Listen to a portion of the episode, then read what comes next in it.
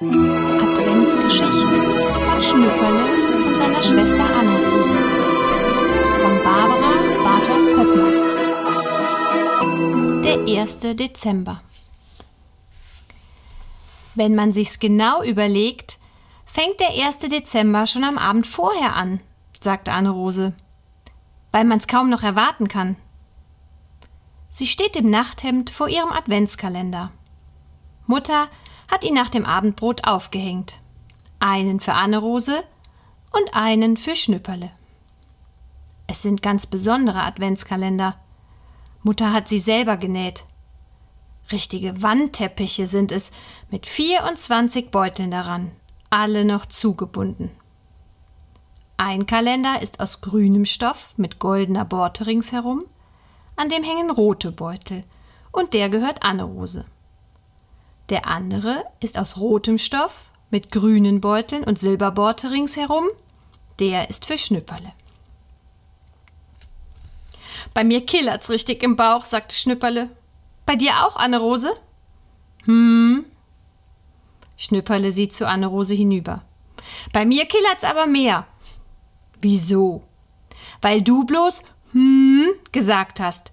Sonst sagst du immer enorm oder wahnsinnig oder irgend so was Dickes. Nein, sagt Anne-Rose. Wenn ich mich ganz furchtbar doll freue, kann ich gar nichts sagen.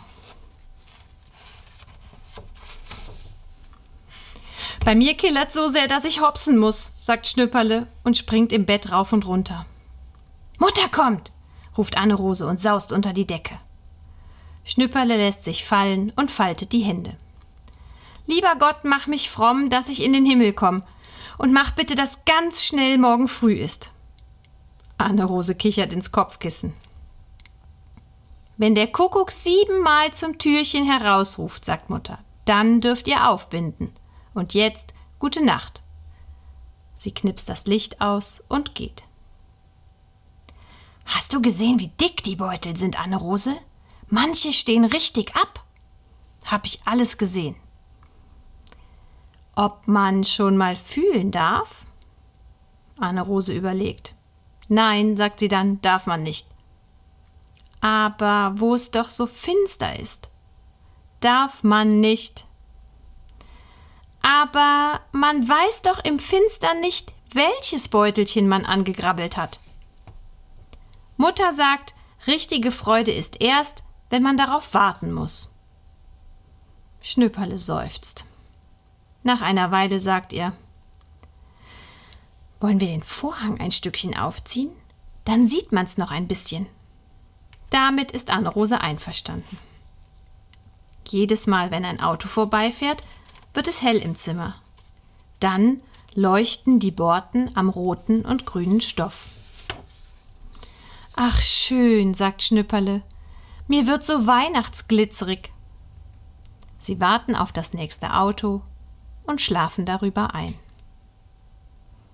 Am anderen Morgen ist Schnüpperle wach, bevor der Kuckuck siebenmal ruft. Welchen Beutel mache ich auf? denkt Schnüpperle. Einen von unten oder lieber einen von ganz oben? Ganz oben nicht, weil ich da erst auf den Stuhl klettern muss. Ich werde einen aus der Mitte nehmen. Beim ersten Kuckuck kommt die Mutter und weckt Anne-Rose. Heute springt Anne-Rose sofort aus dem Bett.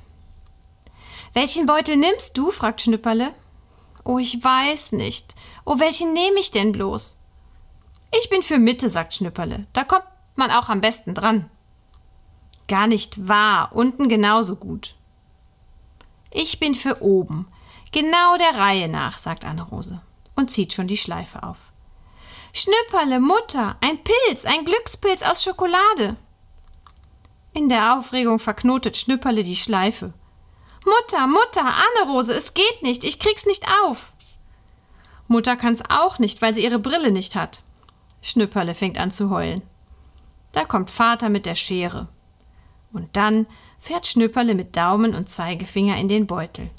Eine Marzipankartoffel, noch eine und noch eine. So viel, oh so viel, sagt Schnüpperle und zeigt seinen Reichtum herum.